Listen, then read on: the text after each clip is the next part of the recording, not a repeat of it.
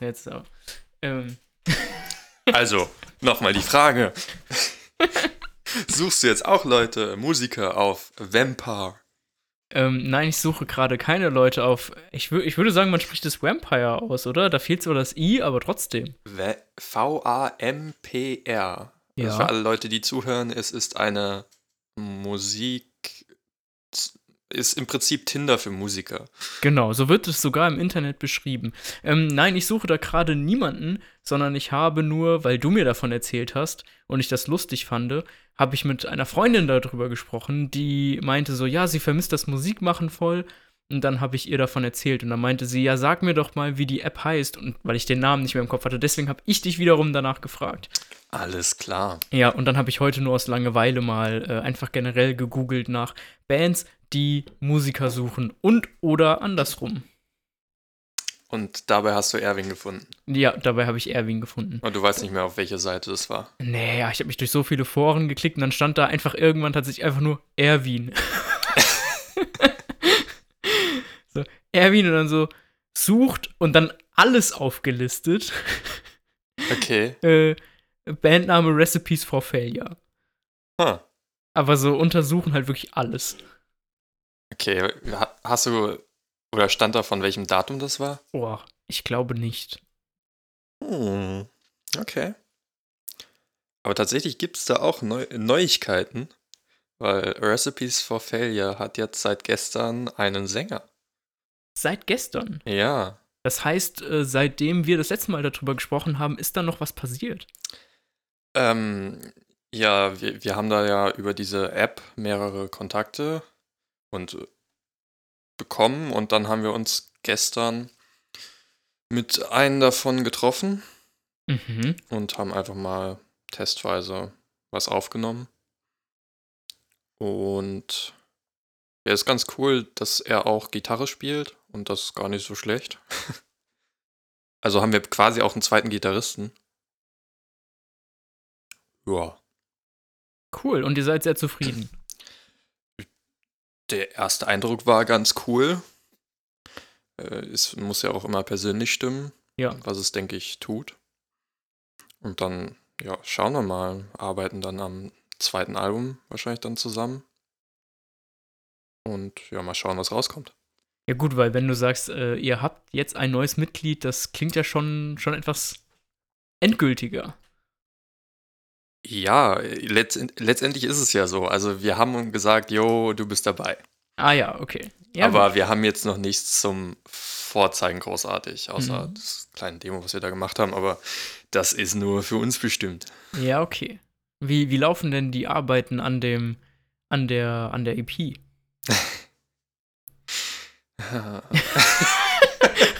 Soll, sollen wir über meine Limonade reden? Äh, Es gibt nichts großartig Neues zu berichten, ähm, außer dass wir immer noch an manchen Songs dran arbeiten. Ähm, ja. Okay. Und wir hatten uns auch, aber glaube ich, schon vor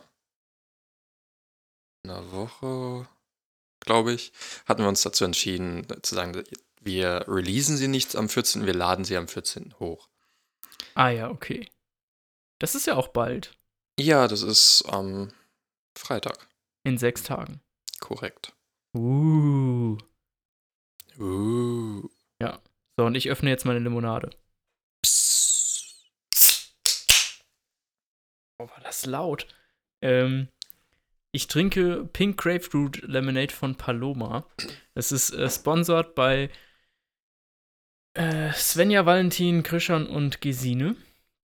Vielen Dank an dieser Stelle. Ähm, Bitte, ein, bitte. Das ist ein Geburtstagsgeschenk an mich gewesen. Eine Box voller verschiedener Limonaden, die möglichst bunt sind. Und jetzt äh, probiere ich das mal. An dieser Stelle können wir doch einfach mal herzlich willkommen sagen zu dem Podcast Small und Big Talk von Krishan und Paris. perfekt. Ich wollte genau, dass du das so ins Mikro sagst. Genau, und äh, wir reden über kleine und große Themen, alles, was uns interessiert. Und heute reden wir über das Thema Berufe.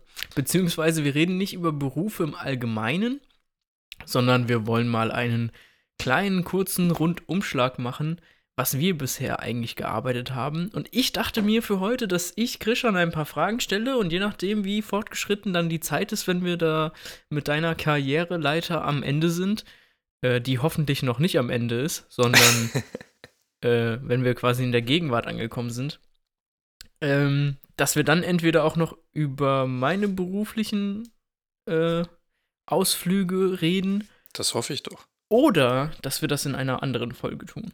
Je nachdem, wie lange es jetzt so dauert. Bom, bom, bom.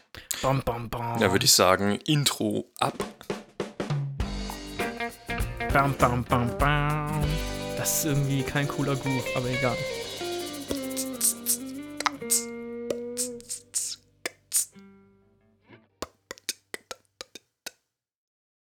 Krishan. Paris. Es hat zwar noch nicht viel mit deinen Berufen zu tun, aber das ist ja zumindest für einige eine Zeit lang war das irgendwie doch relevant, weil man irgendwie gesagt hat, nur Kinder von Akademikern werden wieder Akademiker und Kinder von Handwerkern werden wieder Handwerker. Die Zeiten sind lange vorbei, Ja. aber so lange ist es eigentlich noch gar nicht her, wenn ich überlege, ähm, der Opa von Gesine, der hat noch, ähm, Deiner Frau. Genau. der hat noch von seinen Lehrern gesagt bekommen, erstens, du schaffst das Abitur nicht.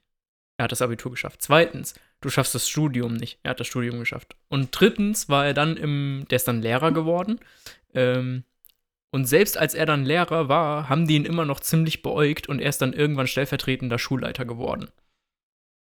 Ja, nicht schlecht. Ja, so. Und äh, genau, und der kam aus einer äh, Gegend in, in Gießen, aus der Stadt, in, aus einer sehr schlechten Wohngegend und die Leute, also die Lehrer haben immer gesagt, du kommst aus dieser Gegend, du kannst kein Abitur machen. Das schaffst du nicht. Und er hat es halt trotzdem geschafft. Naja, wie dem auch sei. Deswegen wollte ich einfach mal kurz fragen, kurz abtasten, aus was für einem Elternhaus du beruflich eigentlich kommst. Ha, das, das weißt du aber doch schon. Also, Also, Christian, wenn es darum geht, was ich weiß und was du weißt, dann brauchen wir über viele Dinge ja gar nicht zu reden, weil ich habe mich über schwarze Löcher belesen, du hast dich über schwarze Löcher belesen, dann brauchen wir nicht darüber reden, weil wir wissen es ja beide schon. aber wir wissen dann unterschiedliche Aspekte von diesem Das beiden. stimmt, okay. Ja, gut. Aber zurück zu deiner Frage. Ist die Frage so schlecht oder was? Nein, alles gut. Okay. Ich, ich sehe ja, worauf du hinaus willst. Ähm, ja, meine Eltern sind beide sogenannte Akademiker. Und nein, es waren jetzt keine Anführungszeichen, die man daraus gehört hat. Äh, sie haben beide ähm, Tiermedizin studiert in Hannover. ja, das beantwortet deine Frage eigentlich schon. das stimmt, ja. Okay. Genau, deine Eltern sind Tierärzte, du hast Abitur gemacht. Wann hast du Abi gemacht? 2012. 2012, okay. Gibt's bei dir auch Limonade? Bei mir gibt es Mineralwasser, Ah, gesprudelt mit SodaStream. sehr gesund. Bitte was, Ad jetzt hier einfügen. SodaStream. hat, das ein, hat das einen Slogan? Ich weiß es nicht, aber die haben immer ganz lustige ähm, Schauspieler, die sie engagieren. Ich, die haben richtige Werbung? Ja. Äh, Ich Oha. glaube, einmal hat auch, äh, ich weiß gar nicht, ob es The Rock oder Arnold Schwarzenegger war, die, die dann dafür Werbung gemacht haben. Also, okay, also das erste, was mir hier vorgeschlagen wird, ist einfach nur SodaStream. Wassersprudler, frisches Sprudelwasser. Ja, die machen immer diese Werbung, äh, wo man dann irgendwie äh, Leute sieht, die ganz viele, äh, ganz viele Wasserkisten tragen. Mhm. Und ich glaube, in einer so einer kam dann auch The Rock vor. Und dann wird immer damit geworben, ja, du musst nichts mehr tragen. Okay. Weil, Ja, ja, ja, klar, weil das Wasser kommt aus dem.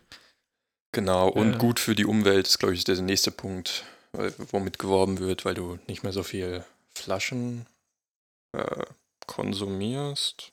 Also die, die Plastikflaschen kaufst. Ja. Also, was ich hier sehe, ist eine SodaStream-Werbung von Snoop Dogg. Ach ja, ja, Snoop Dogg gab's auch noch. Okay. Nicht schlecht. Also, The Rock finde ich jetzt spontan nicht, aber egal. und es gibt eine eine SodaStream Deutschland YouTube-Seite. Und, und da ist es Soda Soak und das sind irgendwelche Russen. Und in der Vorschau sieht man einen Typen äh, in einer vollen Badewanne mit Erdbeeren liegen. Alles klar. Okay, gut. SodaStream. SodaStream. Genau. Ähm, was hast du denn eigentlich für ein Abitur gemacht? Also, was waren denn deine LKs, deine Leistungskurse? Oh, oh, oh, oh. Back in time. Äh, 2012. Ich hatte Mathe und Chemie als Leistungskurs. Und Oh. mein, mein Abi war eher durchschnittlich oder unterdurchschnittlich. Ich glaube, ich hatte ähm, 3,4.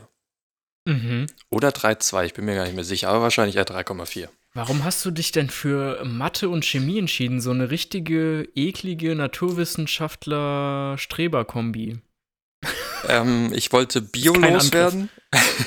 ich, ich war super faul und ich wollte nichts auswendig lernen, deswegen ähm, wollte ich Bio loswerden und um Bio loszuwerden, musste ich irgendwie ein anderes naturwissenschaftliches Fach haben. Und- beziehungsweise ein paar andere. Und das war dann Chemie? Genau, Chemie und ich hatte noch Physik. Mhm. Und ähm, dann, ja, Mathe, weiß nicht. Ich fand das immer cool, dass man das Sachen verstehen muss und nicht, dass man diese äh, die Sachen auswendig lernen muss. Deswegen war das irgendwie naheliegend und Chemie und Mathe hat so ein bisschen was miteinander zu tun, was da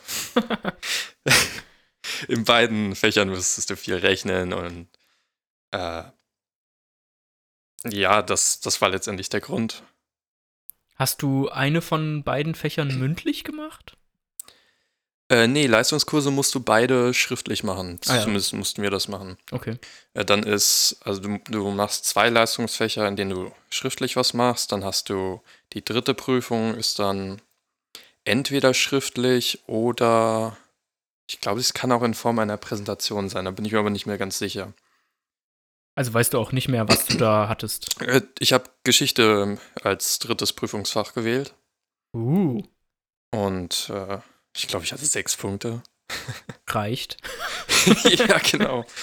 Und dann hatte ich äh, noch POVI mündlich, also Politikwissenschaften. Und da hatte ich äh, in dem Prüfungsausschuss, saßen ja, sind drei Lehrer. Mhm. Und äh, der eine Lehrer, das war mein Ethiklehrer. Und bei dem hatte ich im letzten Halbjahr einen Punkt. Oh. Oh. Aber das war auch so jemand, du musstest wirklich was leisten, wenn du was bei ihm kriegen wolltest.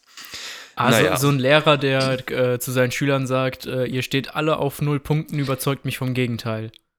Ja, so ungefähr. Also er hat im Prinzip gesagt, äh, ihr steht auf null Punkte. Wenn ihr euch einmal meldet, dann kriegt ihr vielleicht noch äh, einen Punkt so. Oh, wow. Okay, du hast dich einmal gemeldet? Richtig. ja, es war mir eigentlich egal, weil ich es nicht einbringen musste. Ja, okay. Und ähm, ja, genau. Und aber ich glaube, in der Prüfung mündlich war ich richtig schlecht und ich glaube, ich habe zwei Punkte bekommen. In der mündlichen Prüfung. Genau. Oha. Also, War ich auch richtig pisst auf meinen Lehrer, weil noch, der noch nicht mal da geblieben ist, um mir die Note zu sagen. Die habe ich dann von dem anderen Lehrer erfahren. okay, aber musst du, muss man das dann nicht ausgleichen, wenn man so eine, das ist ja, Ja. eine Minderleistung. Ja, genau. Und dann äh, musste ich im Prinzip in der letzten, die ich auch mündlich hatte, äh, es war dann Deutsch, äh, da musste ich dann mindestens äh, fünf Punkte schaffen, um zu bestehen. Okay. Und dann habe ich da glücklicherweise äh, ein, das Gedicht von einer Zauberlehrling, Ja. was wir, was wir in der 10. Klasse, glaube ich, schon mal hatten oder so. Und ja, allgemein ist es ja bekannt und dann hatte ich, habe ich meiner Deutschlehrerin eben gesagt, jo, ich brauche fünf mündlich mindestens und dann habe ich am Ende sechs bekommen. Also, Uh, hey. super nett von ihr. Ja. Ja. ja, den Zauberlehrling kann Gesine auch heute noch auswendig. Ja, ich konnte ihn mal auswendig, mittlerweile nicht mehr. Ja, okay. Ähm, ich ich finde es interessant, dass du einerseits Sachen im Abi genommen hast, wo du gesagt hast, das findest du spannend und interessant, also Mathe, und dann was anderes gewählt hast, wo du gesagt hast, es ist mir quasi egal, ich will nur was anderes loswerden. Ja, aber das ist, glaube ich, bei jedem so in der Oberstufe, kannst du dann gewisse Sachen abwählen, äh, aber dafür musst du eben andere Fächer nehmen. Mhm. Ja, spannend. Wie ging es denn nach dem Abitur für dich weiter? Nach dem Abitur hatte ich erstmal keinen Plan. Beziehungsweise, das stimmt nicht ganz. Ich habe schon in, also im Gymnasium hast du in der, ich glaube in der siebten und in der zehnten Klasse musst du jeweils ein Praktikum machen. Mhm. Und da habe ich jeweils äh, bei der Deutschen Bank ein Praktikum gemacht, einmal in Marburg und einmal in Gießen. Warte, boah, ich kram in meinem, in meinem äh, Kopf, weil dein Onkel da arbeitet. Nee, mein Opa, äh, Ach, dein Opa. war mal, Ah. war mal äh, ein Direktor einer Deutschen Bankfiliale. Ja, okay. Äh, ja, genau. Und Hey, lebt der noch? ja, Oh, oh, oh, wir, wir brauchen nur noch 5 Millionen Euro. Weil Und- man, man kann nur dann eine neue Bank gründen, wenn man schon mal beruflich eine Bank ge geleitet hat. Irgendwie zwei Jahre lang oder so. Ach, und dann kann man tatsächlich eine neue Bank gründen. Ja, so habe ich das zumindest verstanden. Also du brauchst 5 Millionen Euro Startkapital. Ähm, wo ich mir immer denke, naja, Leute mit viel Geld gibt es viele und die haben vielleicht auch Bock, irgendwie eine alternative Bank zu gründen. Also vielleicht haben sie Interesse dran, weil man ja mit Banken auch viel Geld verdienen kann. Aber dann gibt es eben die nächste Hürde und zwar, dass du schon mal eine Bank beruflich geleitet haben musst. Und ich glaube, damit ist gemeint, dass du eine Filiale geleitet haben musst. Okay, kannst ja mal ein bisschen mehr noch rausfinden. Und dann Weil wenn derjenige, der die Bank geleitet hat, auch noch aktiv da sein muss, dann wird das nichts. Aber ansonsten können wir uns dann nochmal drüber unterhalten. Ach nö, er kann sie ja auf dem Papier gründen und dann halt eben die Geschäfte führen, aber halt noch einen Geschäftsführer einstellen. Hm. Ist ja an sich nichts. Ja, ist doch kein Ja, Problem. würde würd mich mal interessieren. Ja, fand ich nämlich auch eine Zeit lang echt spannend. Ich weiß nicht, ich wollte irgendwie immer schon äh, in Richtung Banken irgendwas mit Geld machen. Ich glaube, ich habe relativ früh gesagt, dass ich irgendwie auch so direktormäßig irgendwas sein wollen würde. Wahrscheinlich wegen meines Opas. Und äh, habe mich dann da beworben bei, ich glaube, der Sparkasse Mhm. und der Deutschen Bank. Aber die haben mich, also ich glaube, bei der Deutschen Bank war ich noch nicht mal beim Vorstellungsgespräch. Okay. Ja, und bei der Sparkasse wurde ich dann eingeladen und habe da den, ähm, den Tester machen müssen und wurde aber abgelehnt. Und dann bin ich ähm, auf die Idee gekommen, ein freiwilliges soziales Jahr beim DRK zu machen, wo ich dich ja dann kennengelernt habe. Genau. Ähm, noch ganz kurz zu, diesem, äh, zu dieser Bankbewerbung. Als was hattest du dich da beworben? Als einfacher oder einfacher als Bankkaufmann, Ah ja, okay. aber mit einem 3-4er Abi und ähm, Also die nehmen nur Leute mit Abitur. Äh, nee, ich glaube noch nicht mal. Aber da ich recht schüchtern war und nicht von mir überzeugen konnte, Mhm. oder was, was mir immer noch recht schwer fällt, glaube ich, ähm, ja, war das eher zum Scheitern verurteilt. Also, ähm, wie du gerade ja schon gesagt hast, habe ich dich ja äh, dann beim, äh, beim Freiwilligen Sozialen Jahr beim Deutschen Roten Kreuz kennengelernt.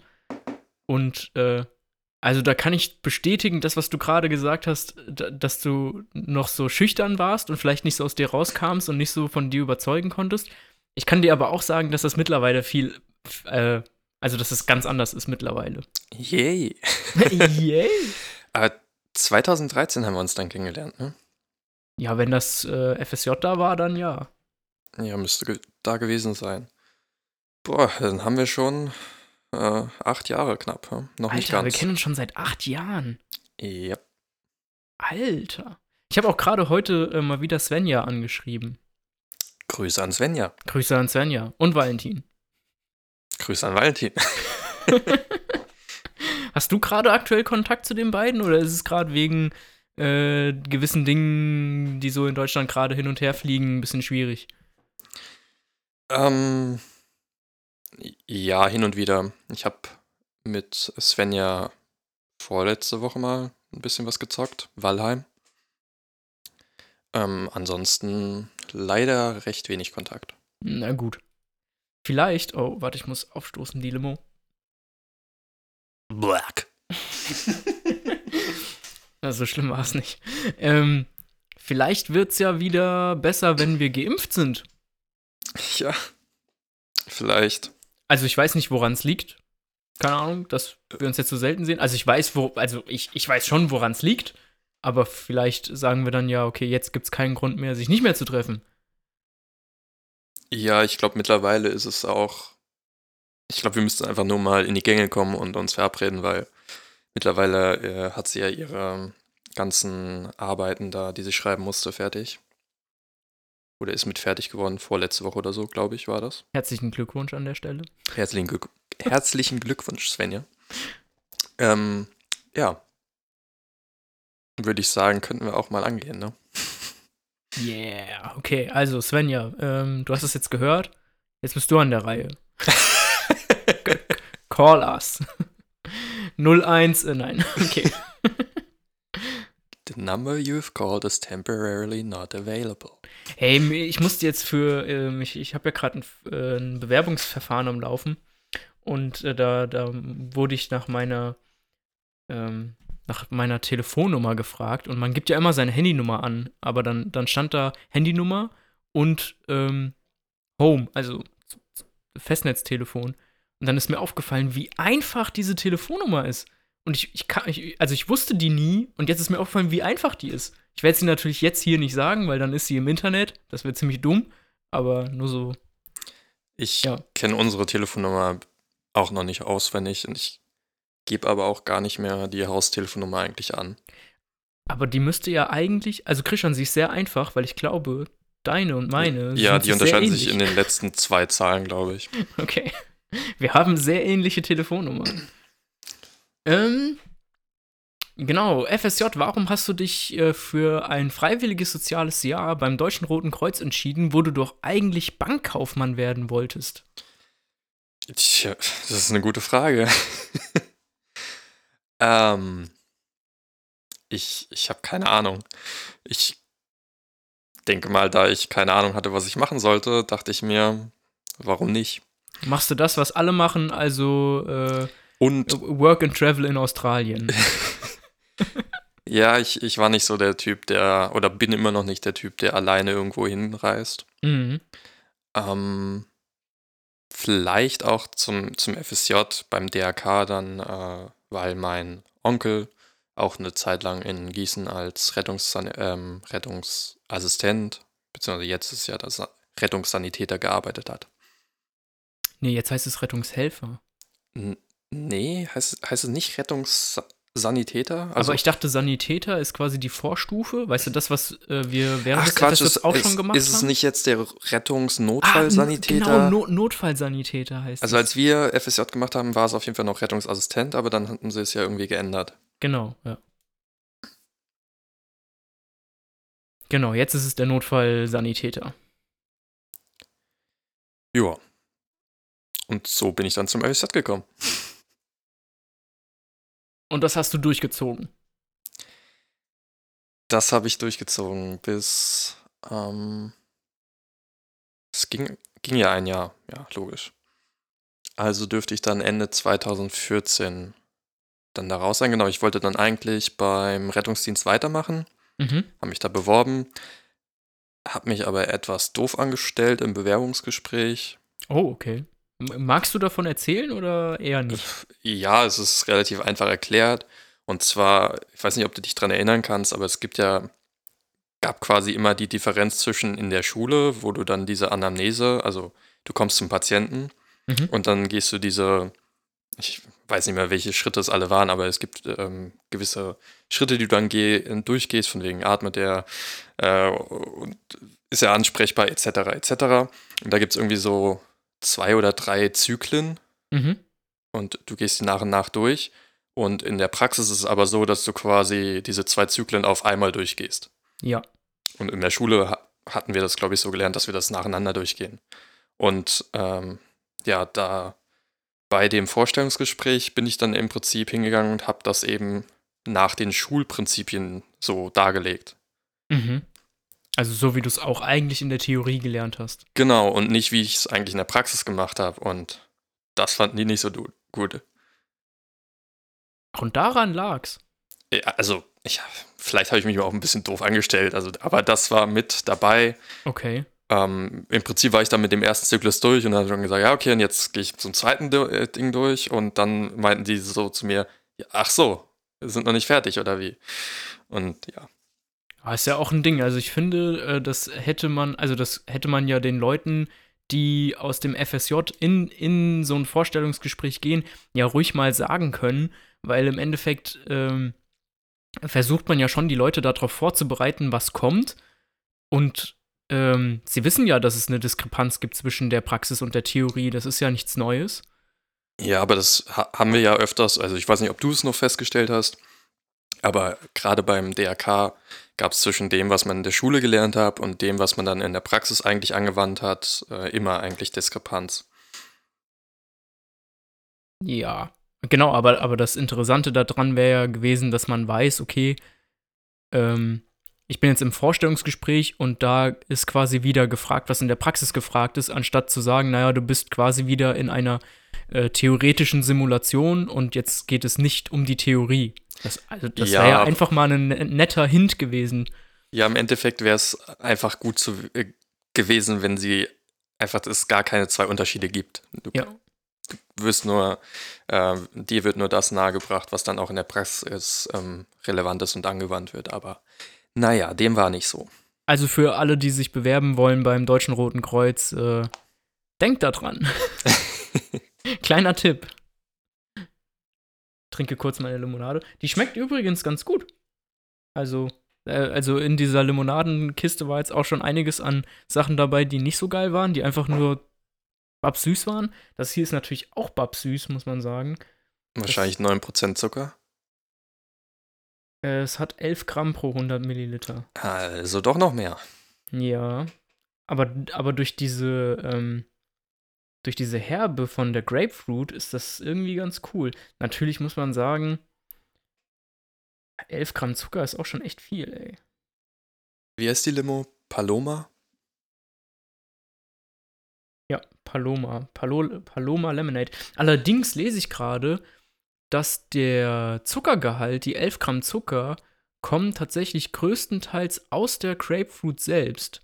Es sind nämlich 12,5% Fruchtgehalt drin und äh, Zucker steht hinter Limettensaft bei der Auflistung und Limettensaft ist 1% drin. Und dann wird noch Zucker zugesetzt, was ja dann weniger als 1% haben muss.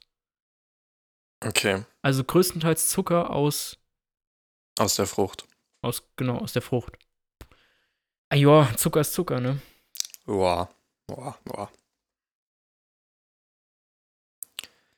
Zurück zum Thema. Was? Nein, wir müssen doch ein bisschen Werbung machen. Ach so. Nein, Paloma Limonade.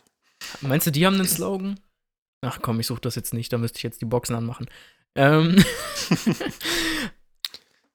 genau, also FSJ, Deutsches Rotes Kreuz, du wolltest Rettungsassistent äh, werden, bist nicht genommen worden. Wie ging es dann für dich weiter? Ähm, genau, dann habe ich im Prinzip einfach nur nochmal äh, das, was ich vorher auch schon wollte, also im, als, äh, na, bei der Bank, also mit Geld, das kombiniert mit, hey, ich habe irgendwie, kann relativ gut mit Computern umgehen mhm. und habe dann quasi einen Studiengang gesucht, der das beides relativ gut verbindet und dann bin ich auf äh, Wirtschaftsinformatik gestoßen. Also hast du vorher äh, noch gar nicht programmiert? Nein. Ach ja. Das finde ich interessant. Und äh, währenddessen habe ich mich aber gleichzeitig auch noch bei der Polizei beworben, tatsächlich. Echt? Das wusste ich gar nicht. Ja, ich wurde auch eingeladen, aber ich äh, hatte dann schon die Zusage zum Studium und ja, dann. Ich, oder das Studium hatte sogar schon angefangen und ich fand es eben ganz cool, deswegen habe ich dann äh, die Einladung abgesagt. Mhm. Äh, ich kenne viele Leute, die schon während der Schulzeit so anfangen und so ein bisschen programmieren. Ähm, hatte zumindest ein paar äh, Freunde bei mir im Umfeld, die eben während der Schule das schon gemacht haben und bei denen dann relativ klar war, okay, wenn die nach dem Abi in den Studiengang gehen, äh, dass es dann Informatik wird. Die haben dann auch meistens äh, Fachabitur gemacht und dann halt eben auch schon ähm, in eben diese Informatikrichtung da irgendwelche Kurse belegt. Und ähm, ich finde es jetzt spannend, dass das bei dir anders war. Und dann würde ich dich äh, mal fragen, wie denn so quasi dieser kalte Sprung ins Wasser, dieser Sprung ins kalte Wasser war, so von 0 auf 100 jetzt programmieren zu lernen. Also ich stelle es mir sehr schwierig vor, weil das Informatikstudium ist ja auch nicht ohne, wie wir alle wissen. Ja, aber es war, wie gesagt, quasi wie so ein halbes Informatikstudium. Wo- Wobei, in, also ich war an der THM in Friedberg und da wurde, ist der, das Augenmerk mehr auf dem informatischen Teil des Studiums. Und in Frankfurt gibt es den gleichen Studiengang, da ist das Augenmerk mehr auf äh, den BWL-Teil Mhm. gelegt. Und ich, ja, also ich meine, du wirst in dem Studium recht gut an das Thema allgemein herangeführt. Aber ich habe mich erst dafür wirklich begeistert, als wir dann, wir mussten zwischendurch solche Tests schreiben. Und ich glaube, wenn du zwei von den drei oder vier Tests bestanden hattest, dann konntest du an der Prüfung teilnehmen. Und ich habe eigentlich für diesen Test absolut nichts gemacht. und äh, habe mich dann da hingesetzt und konnte mir aber von dem, was ich, also von den Programmschnipseln, wir sollten dann am PC eben ein Programm quasi vervollständigen, Mhm. ähm, und konnte dann aus diesen Programmschnipseln mir erschließen, was ich denn eigentlich machen muss. Und ja, dann hatte ich da eben, weiß nicht, ich glaube eine Eins, falls es dann eine Benotung gab oder einfach nur bestanden. Ist schon ein Unterschied. Ja, ich meine, ich hatte keine Fehler. ja, okay. Ähm, und ja, die Begeisterung war dann einfach, dass ich letztendlich nichts dafür getan habe, es trotzdem verstanden habe und mir, mich so in Anführungszeichen da durchmogeln konnte. Und seitdem war ich dann eigentlich so begeistert davon, weil das war einfach etwas, was ich gefunden hatte, was mir relativ einfach fiel und was, äh, was vielen anderen ziemlich schwer fiel. Mhm. Also einfach was, wo du gemerkt hast, du hast ein Talent dafür. Ja, könnte man so sagen. Und dann habe ich eben auch angefangen, mich neben, und das ist wahrscheinlich auch das, was mich dann auf das vorbereitet, was ich jetzt mache.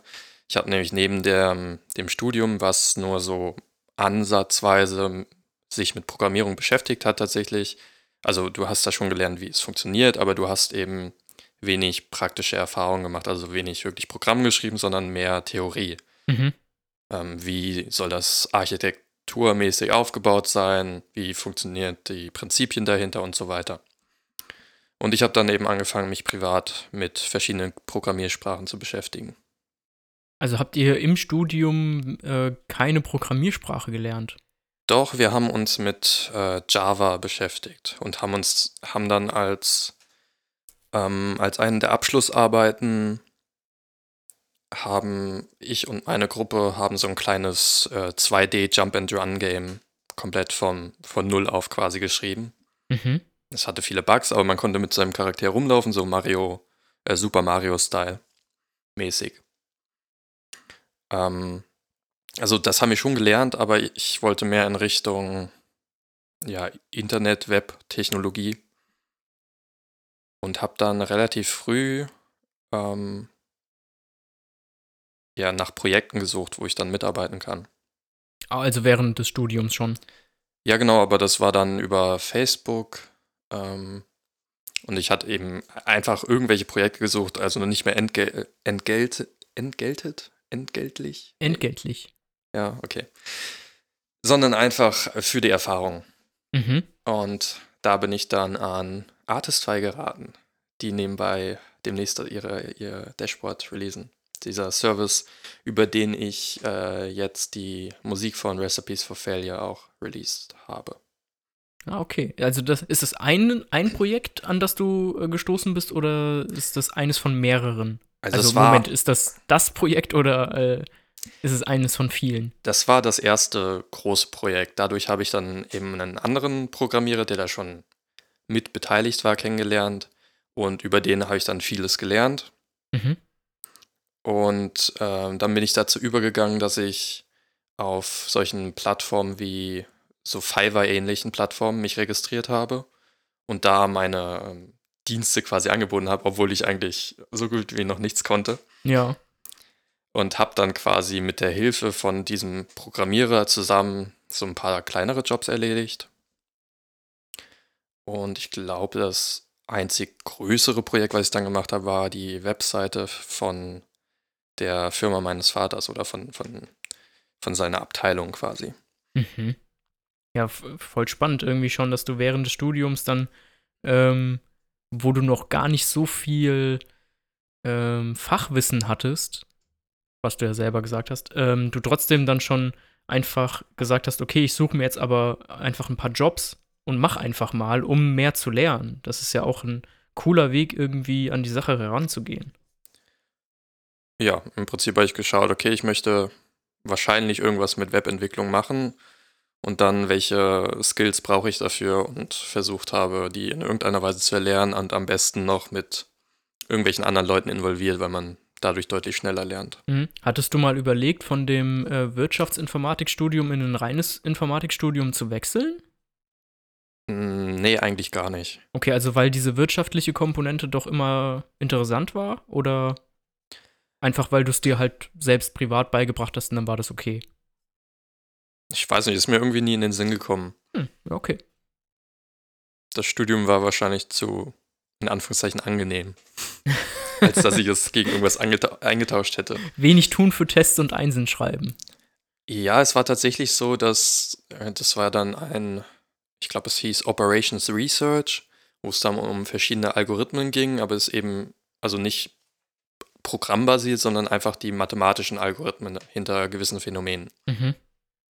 Und ähm, da hatten wir auch, glaube ich, den Dekan der, der THM Friedberg als Leiter und dann haben wir eine Arbeit bei ihm geschrieben und ich glaube, die ist, ich glaube, hätte er sie regulär bewertet, wären irgendwie 70% oder so durchgefallen.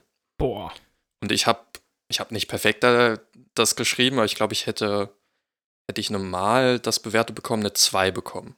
Okay. Aber dadurch, dass es insgesamt so schlecht ausgefallen ist, hat er alles eben hochgesetzt und dann Hattest du nur eins? richtig. okay. Das Ding ist halt bei den Unis oder Hochschulen generell, die werden bezahlt nach Studenten, die einen Abschluss machen. Ah, okay.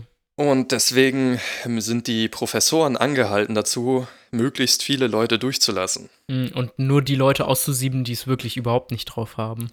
Ja, aber das führt dann dazu eben, dass zum Teil die Arbeiten, also für mein Empfinden waren sie dann relativ einfach. Mhm. Ja, okay. Also meistens jedenfalls. Nicht in allen Dingen. Ja, und dann hast du, Moment, äh, 2017 müsste es dann gewesen sein, deinen Abschluss gemacht. Genau. Ich habe 2017 meinen Bachelor äh, gemacht, im, ich glaube, es war Januar. Und habe aber äh, 2015 nebenbei beim Studium dann quasi meinen ersten richtigen Job in Frankfurt ähm, angefangen. Und das war auch schon irgendwas äh, wieder in Richtung Bank, oder? Wenn ich das richtig in Erinnerung habe. Ähm, ja, das war, also ich war ein Programmierer, aber es war bei einer Salesforce-Partnerfirma, die in einer, ja, im Versicherung- bzw. Bankenbranche tätig war. Mhm. Also irgendwie hat sich der Kreis doch ein bisschen geschlossen. Ja, so ein bisschen. Aber nachdem ich da war, habe ich mir ähm, gesagt, dass ich danach nie wieder in irgendeinen Finanzdienstleistungssektor rein wollen würde. Rein, Okay. rein will. So rum. Weil. Die Leute da werfen einfach mit unglaublichen Summen um sich und es kommt so gut wie nichts bei rum. Oh, okay. Da war beispielsweise ein, ein Beispiel war ein Projekt einer, ich kann es eigentlich sagen, ist nämlich egal, einer Ergo-Versicherungsgruppe, die dann uns, äh, nachdem ein Projekt fehlgeschlagen ist, angeheuert haben. Also die Firma, mit der ich da gearbeitet habe oder für die ich da gearbeitet habe. Mhm. Und die hatten einfach vorher ein Jahr damit zugebracht, eine Applikation zu bauen zu lassen, die einfach von vornherein zum Scheitern verurteilt war und haben da eben mal eine Million Euro versenkt. Oh. Und dann andersrum, also dann haben wir das ja bekommen und ganz ehrlich, ähm, also ich habe da angefangen als Student und ich glaube, ich habe am Anfang 15 Euro die Stunde bekommen. Mhm. Und das ist dann hochgegangen irgendwann bis, weiß ich gar nicht mehr, ich glaube 18 oder 20. Noch während des Studiums. Genau während des Studiums. Und beim Bachelor bin ich dann mit, also hätte ich Vollzeit gearbeitet, was ich aber nicht gemacht habe, ähm, wäre ich mit 4000 brutto eingestiegen. Ja, nicht schlecht. Ja, aber du, das Ding ist, diese Firma, in der ich gearbeitet habe, war so aufgebaut, dass sie dass sie von Studenten quasi gelebt hat. Also es sind Ah, alles, okay. oder viele waren von der TRM, viele auch aus Frankfurt oder Darmstadt. Und die kommen dann dahin, sind quasi kaum gelernt, die programmieren da ein bisschen, machen sich damit ein bisschen vertraut, auch alles selber. Es gibt niemanden, der jemanden anlernt oder so. Oh, okay.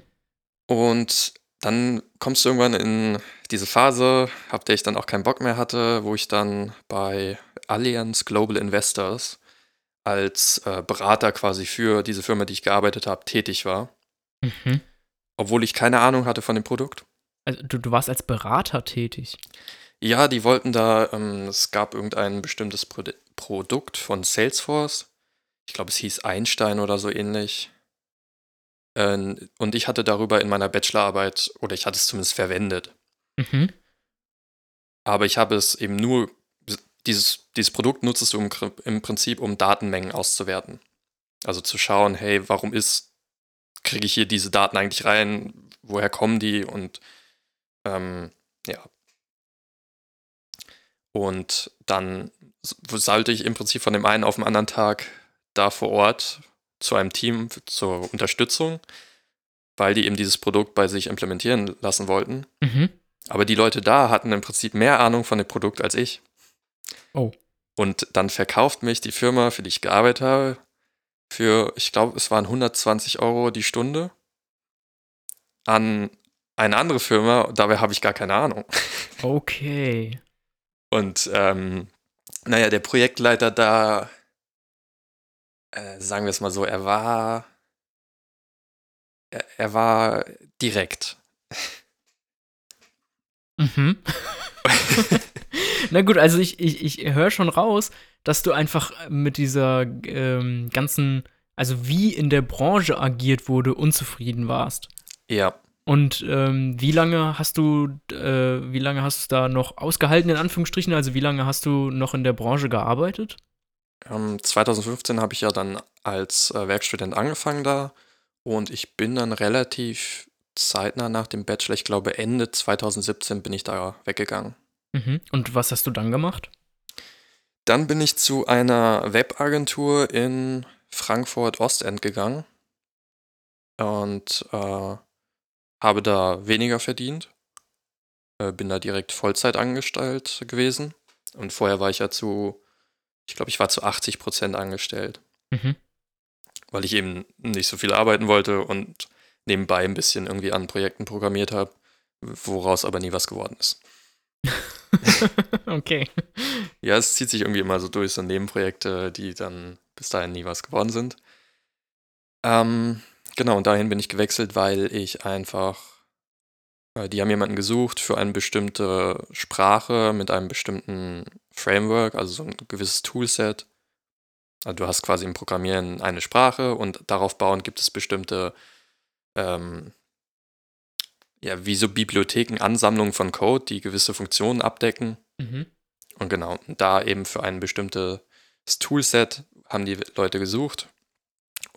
Und das konntest du schon? Und das habe ich eben schon hobbymäßig, äh, fand ich das Toolset ganz gut. Also es geht um Laravel, das ist das, was ich im Prinzip heute auch noch mache. Mhm. Und ich wollte dann eben weg von, von dem Salesforce-Programmieren, was echt grauenvoll ist. Und äh, wollte mich damit Sachen beschäftigen, die mir Spaß machen. Und bin deswegen auch da weg. Also das war mit ein Grund, weshalb ich da weg bin. Von, von der vorherigen Firma. Ja. Genau, und da bin ich tatsächlich aber auch nicht lange geblieben. Ich glaube, ich war da nur ein halbes Jahr oder, oder acht Monate vielleicht. Mhm. Und warum? Ähm, ich, also ich ha- hatte eine sechsmonatige Probezeit und äh, innerhalb der sechs Monate lief eigentlich alles soweit ganz gut. Ich war auch, glaube ich, in Hannover beim Bundes, äh, wie heißen die denn? Bund Bundesumweltministerium? Nee, hieß irgendwie anders. Naja, okay, gut. Ist auch also, egal. also du warst bei irgendeinem, äh, irgendeiner äh, Bundesbehörde für Umwelt. Ja, die hatten was mit Pflanzen, Umwelt zu tun in Hannover. Mhm. Und da hast du Bäume programmiert. Nee, im Prinzip habe ich eine Schulung gegeben. Ah, okay. für dieses Framework, was, was also Laravel. Und äh, das lief alles soweit ganz gut bei der, bei der Firma.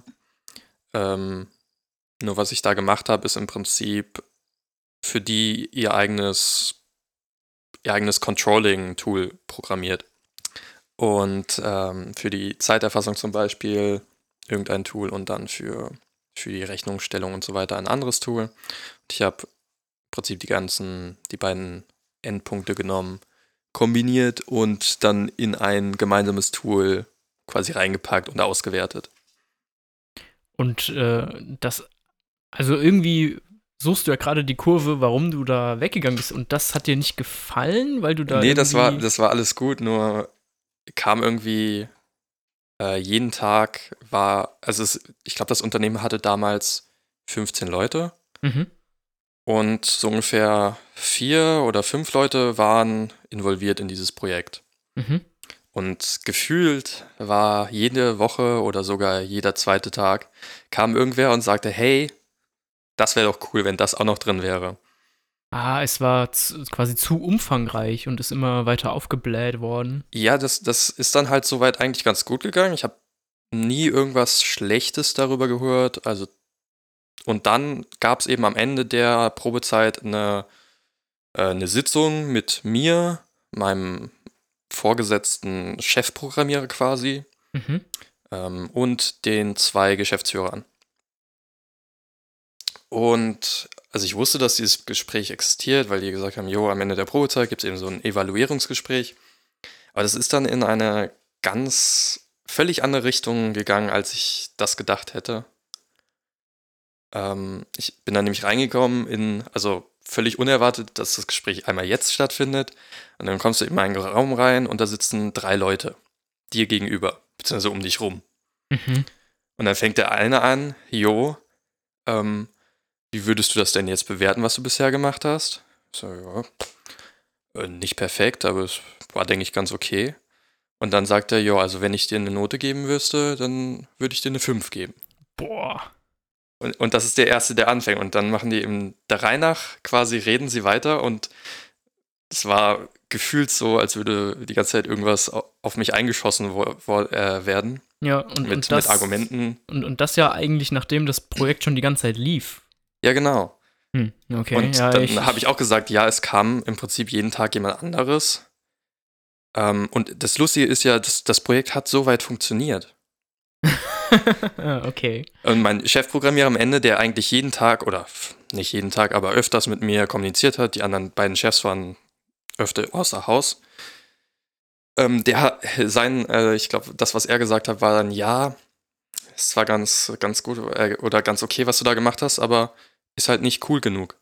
So, und dann, dann, dann haben, hat er am Ende im Prinzip gesagt, ja, also, ach genau, und das war nicht am Ende der Probezeit, also es war noch, die Probezeit lief noch, ich glaube, eine Woche.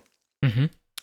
Und dann hat er gesagt, ja, ähm, also im Prinzip solltest du das jetzt nochmal machen, das, was du die letzten fünf Monate gemacht hast, aber in cool. Okay. Und dann hatte ich eben dieses Argument gebracht mit, jo, es kam im Prinzip jeden Tag jemand und bla, wollte was anderes und dann wurde mir nur gesagt, ja, das ist doch agil. Ähm, ja, weil die Firma sich so als agil äh, bezeichnet. Mhm.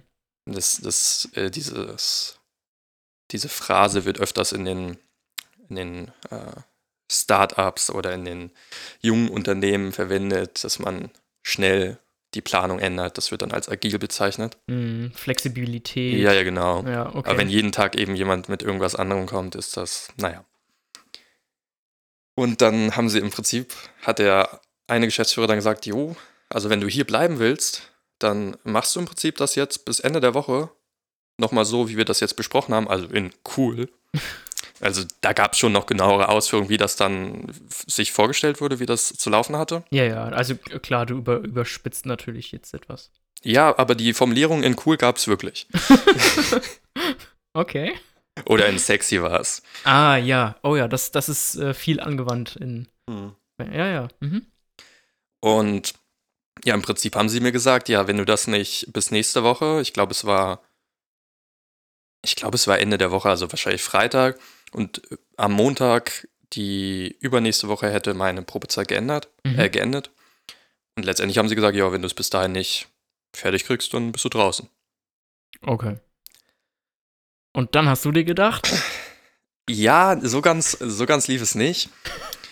Aber ich habe mir dann erstmal gedacht, okay, in so einer Firma will ich nicht arbeiten. Ja. Aber ich Ja. hatte zu dem Zeitpunkt eben keine Alternative.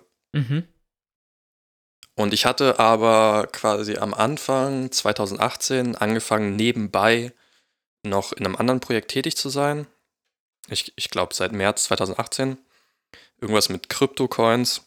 Das war dann, nachdem ich da weggegangen bin, mein erster großer Kunde.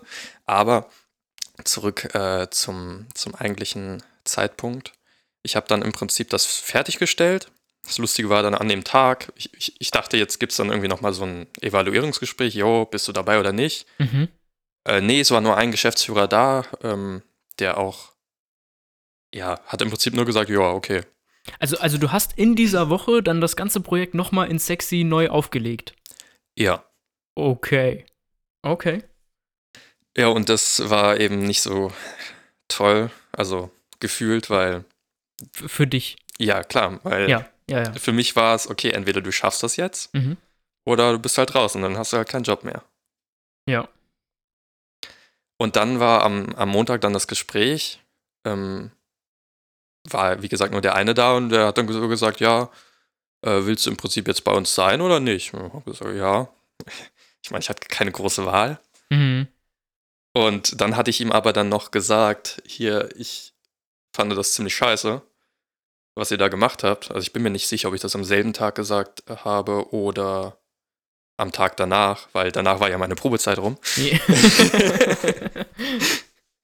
Und ähm, ja, und dann ist er auch tatsächlich richtig wütend geworden. Also die, die Formulierung, die ich verwendet habe, war irgendwie so politische Spiele, also dass sie so quasi von oben herab irgendwie.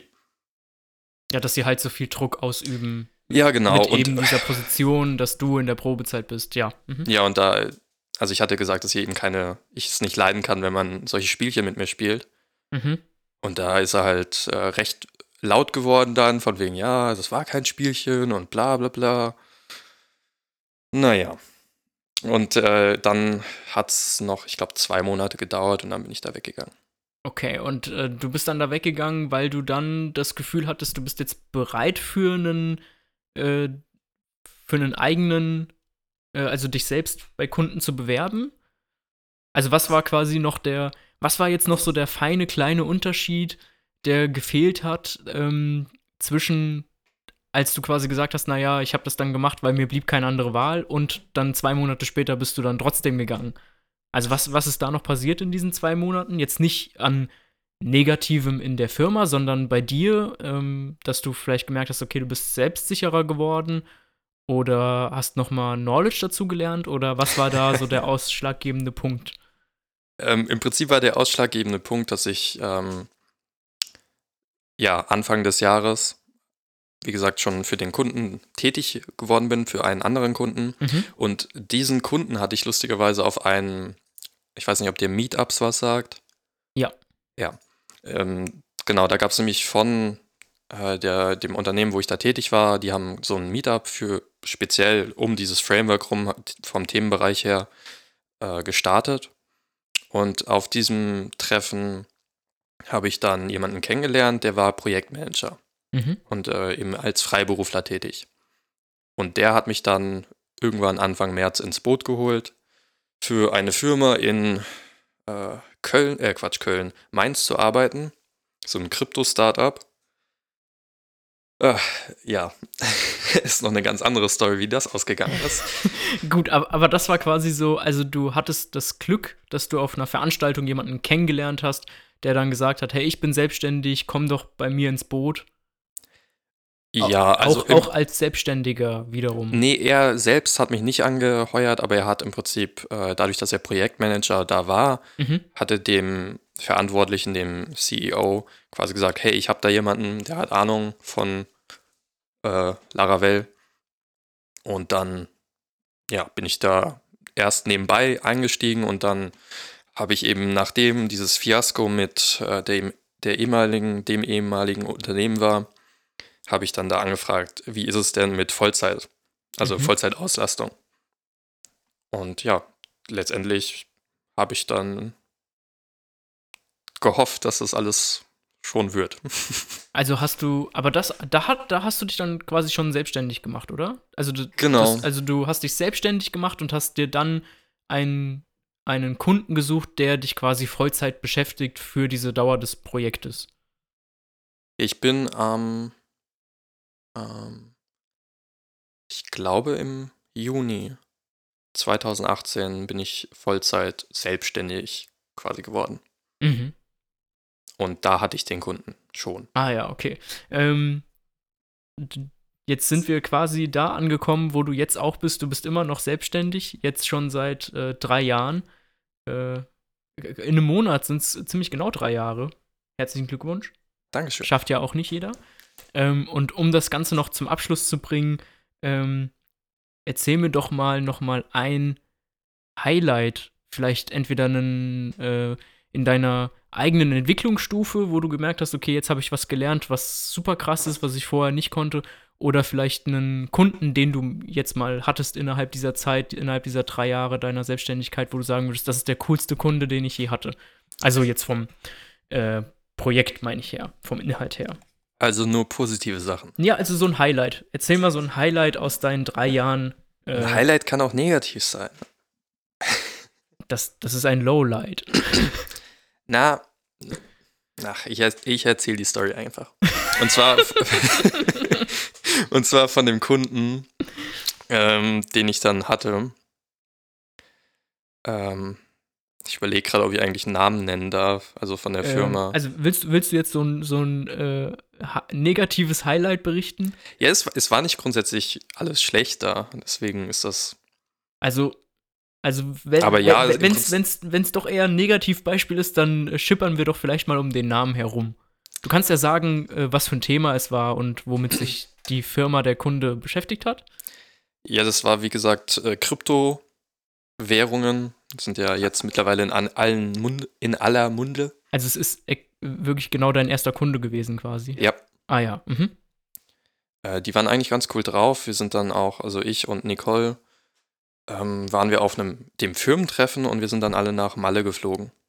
Die haben uns einfach im Prinzip da eingeladen. Also ich musste dann für Unterkunft und äh, Flug für Nicole was zahlen, aber Mhm. Aber Ansonsten- äh, für dich wurde es bezahlt. genau. Cool. Und dann waren wir da auf einer sogenannten Finca. Das ist im Prinzip so ein, so ein Hof mit mehreren Häusern drauf. Mhm. und hatten da unsere eigenen, ja, unsere eigenen Räume. Und ich glaube, allein diese Finger, also letztendlich, was, was das Problem mit dieser Firma war, ist, dass der CEO damals war nicht viel älter als ich. Ich glaube, er war 26. Und er hatte wenig Erfahrung. Mhm. Und das Geldmanagement ist da auch nicht ganz äh, glücklich gegangen, weil beispielsweise diese Finke hat wohl, wir waren eine Woche dort und es hat 10.000 Euro gekostet. Boah. Also wir waren nicht in, in der Hauptstadt Malle, sondern quasi auf der anderen Seite. Mhm. Ähm, hatten da auch alle Autos gemietet und konnten uns im Prinzip frei bewegen. Das war ganz cool. Äh, sind dann da auch feiern gegangen. Alles cool. Und irgendwie, ich glaube, das war im August, als wir in Malle waren und dann sind wir zurück nach äh, Deutschland. Und ein Monat später oder zwei Monate später ist dann eben die Zahlung von denen nicht mehr gekommen. Mhm. Ich habe mir erstmal keinen Gedanken gemacht und habe ganz normal weitergearbeitet. Und irgendwann, ich glaube, nach dem, ja, nach dem dritten Monat und immer noch Vertröstung, ähm, ja, bin ich dann irgendwann, ich glaube, in Streik getreten, mehr oder weniger, mit anderen Freiberuflern, die da dran tätig waren. Mhm. Also dieses Unternehmen war im Prinzip so aufgebaut, ich glaube, wir waren vier oder fünf Freiberufler und vier oder vielleicht sogar sechs Leute, die da fest angestellt waren. Und ja, die Freiberufler haben im Prinzip dann, hat sich dann rausgestellt, seit September letztendlich ke- keine Bezahlung erhalten. Mhm. Alle. Alle. Oh je. Und das hat sich dann eben nach und nach ergeben, dass wir uns untereinander quasi, ja, mehrfach dann telefoniert haben und äh, gemeinsame Probleme da besprochen haben. Und irgendwann haben wir halt gesagt, jo, wir arbeiten nicht mehr weiter, bevor wir nicht eine Bezahlung bekommen oder Mhm. bevor das nicht geklärt ist. Und es kam eben immer von Geschäftsseiten so, ja, wir haben eben Deadlines, die müssen eingehalten werden und das mit dem Geld, das wird schon geregelt. Mhm. Mhm. Und dann hat das irgendwann angefangen, dass eben der, nicht mehr der CEO, sondern der Geldgeber ähm, quasi dann eingesprungen ist, gesagt hat, hey, äh, der CEO hat Mist gebaut, er hat quasi mein Geld verschwendet, ich bin jetzt der neue CEO und der andere wird zum CTO, also zum Technical Supervisor quasi degradiert in Anführungszeichen. Und der hat mich dann irgendwann angerufen, also völlig, äh, völlig überraschend und gemeint, hey, ähm, wegen der Bezahlung, äh, ich gebe dir 50% von dem, was, was wir dir schulden und du hast jetzt bis morgen Zeit, dir das zu überlegen. Und es waren eben, äh, bis dem Zeitpunkt waren es, glaube ich, 20.000 Euro. Boah, okay. Und äh, ja, das, das fand ich dann nicht so gut. Also du hast irgendwie in, in deiner Laufbahn äh, ziemlich viele negative Erfahrungen gemacht, wenn es darum geht, wie Firmen mit ihren Geldern umgehen. Das zieht sich so ein bisschen durch. Ja, das, das war also nicht nur mit Geldern, auch mit den Mitarbeitern. Mhm. Also auch bei der vorherigen Firma, wo ich war, war es dann immer so, dass, dass das Image so nach außen gebracht wurde, hey, wir sind eine Familie, so ungefähr. Mhm. Und das wurde dann bis das ist dahin getrieben, dass, ja, hey, wir, wir wollen jetzt monatlich so und so viele Veranstaltungen machen. Und du musst quasi daran teilnehmen. Also das wurde nicht gesagt, aber ähm, wurde quasi ver, erwartet von dir. Ja, okay. Das machen, glaube ich, relativ viele Firmen, gerade in Frankfurt, ähm, weil das immer eben so ein bisschen die, den Drang aufbaut, hey, du, du bist Teil dieser Familie. Wenn du jetzt gehst, bleibt das an jemand anderen hängen. Mhm. Und äh, ja, mach mal deine Überstunden. Aber du bist ja Teil der Familie, ne? Äh, die Überstunden bezahlen wir dir zwar nicht, weil es, du, du hilfst der Familie damit, ja. Ja, okay. Ja, eine ganz miese Tour. Ja.